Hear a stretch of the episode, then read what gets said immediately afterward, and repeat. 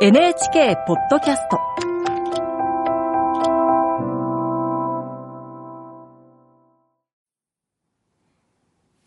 こんばんは、作家の高橋源一郎です。実は去年の夏から犬を飼っています。黒い柴犬のメスです。年齢はわかりません。5歳か6歳か7歳か。山奥をさまよっていたとこを保護されたのです。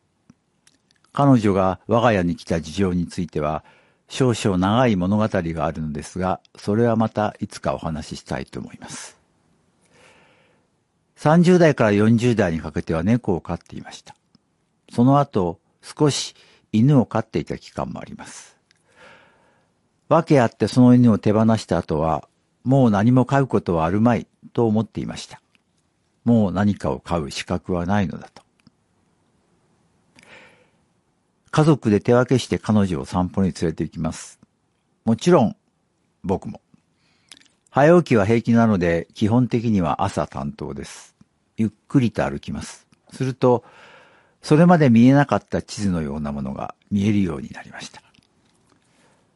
早朝でも人々は起きて動いています。あのうちの男性はいつも同じ時間に家の前の道を吐いています。だから、その辺りには塵一つ落ちていません。おはようございますと言うと、おはようございますと返事が返ってきます。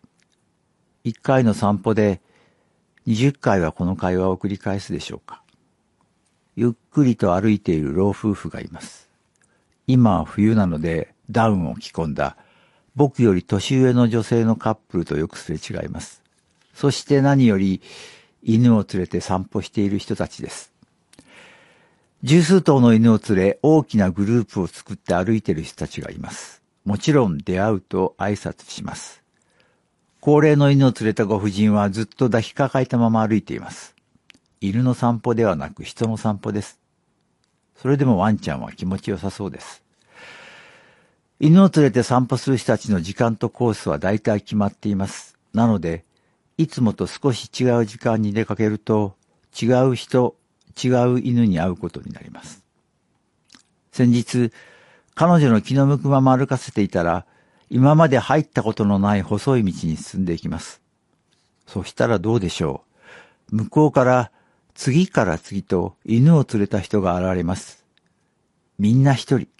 そうか。一匹狼ならぬ一匹犬の飼い主たちはここを通るのか。そう思いました。たくさんの人たちがたくさんの犬を連れて通ります。けれど、1時間経つと、どの道にも犬たちの姿はありません。また別の地図が現れ、今度はたくさんの子供たちが学校へ向かって慌てて歩いていくのでした。